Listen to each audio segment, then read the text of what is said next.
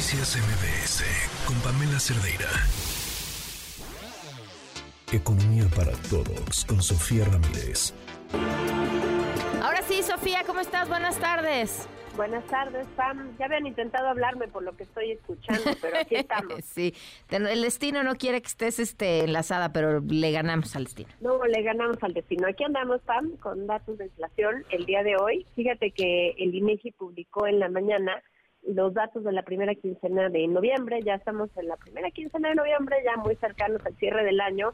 Bueno, pues todo el mundo sabe que el cierre del año entre los aguinaldos y el buen fin y un montón de elementos, pues se van incrementando de repente las compras y eso puede generar cierto tipo de presión inflacionaria. Algunos eh, índices ya empiezan a mostrar esta inflación y tenemos el dato de la primera quincena de noviembre con 4.32% en la comparación anual, lo cual es mayor a la esperada por los analistas, que era de 4.28. Vaya, pareciera que en el detalle pues es prácticamente lo mismo. Sin embargo, acuérdense que los mercados no les gusta no atinarle sobre todo cuando es, digamos, en detrimento de las expectativas de lo que se tiene.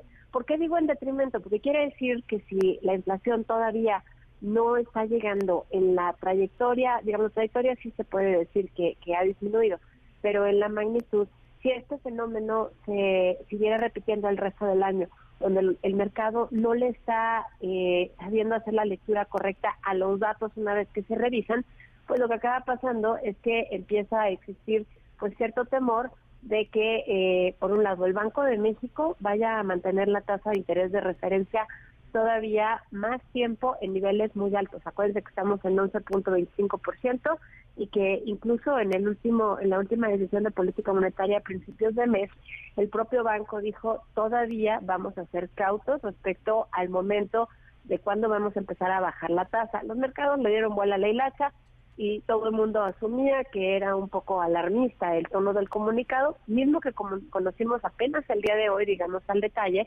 pero pues esto, aunado a los datos de la primera quincena, pareciera que el Banco de México sabe lo que hace y está haciendo una perspectiva adecuada, donde todavía no podemos decir que ya bajó la inflación.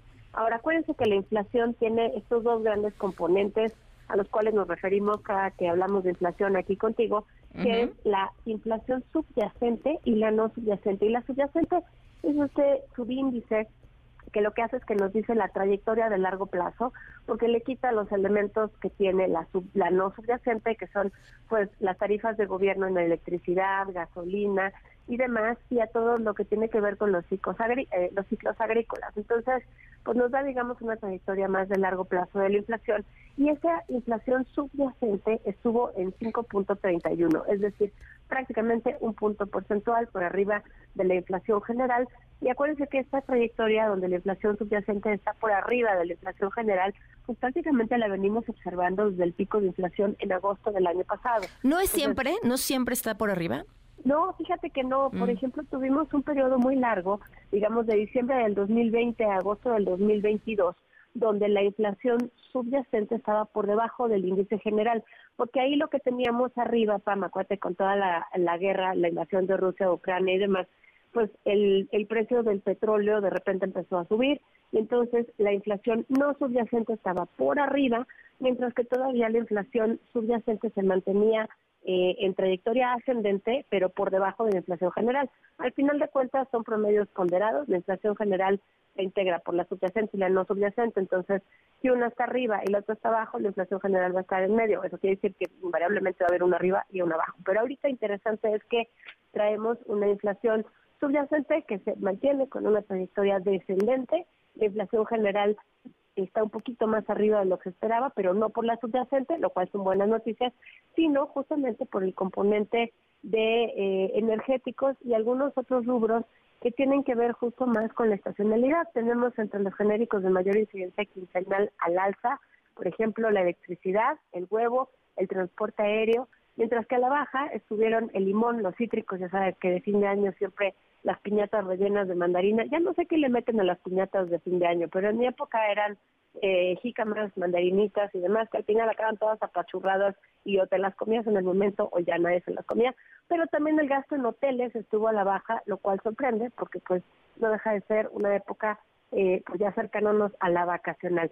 Y finalmente, Pam, creo que en el tema de los estados. Acuérdense que no en toda la República se eh, percibe el mismo incremento porcentual en los precios que captura el INEGI a través de este índice de precios al consumidor.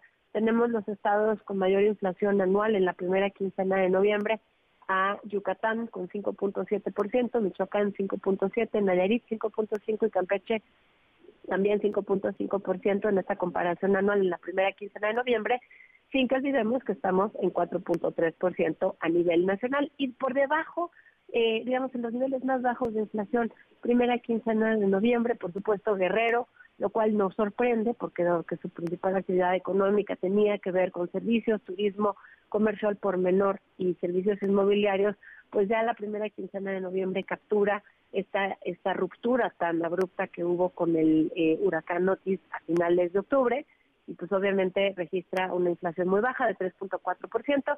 Sin embargo, Estado de México y Nuevo León también inflaciones similares 3.4 y 3.5%, lo cual pues más bien tiene que ver con las lógicas productivas. Hemos visto cómo ha habido una ralentización en el crecimiento de las manufacturas, sobre todo para el caso de Nuevo León, pero también pues una suficiente inversión que en el largo plazo hace que el Estado pueda tener un crecimiento económico sin necesariamente registrar un incremento generalizado en los precios al productor, eh, digo al consumidor PAM.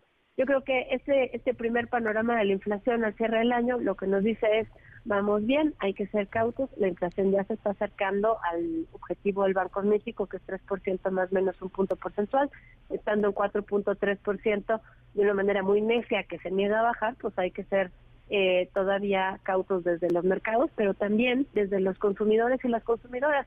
La, tasa de interés del crédito al consumo y de otro tipo de crédito no va a bajar en el corto plazo. Entonces, pues hagamos compras navideñas y de fin de año pensando en mantener unas finanzas eh, familiares y personales saludables. Muy bien, Sofía, como siempre, muchísimas gracias. Un fuerte abrazo. Buenas tardes. Noticias MBS con Pamela Cerdeira.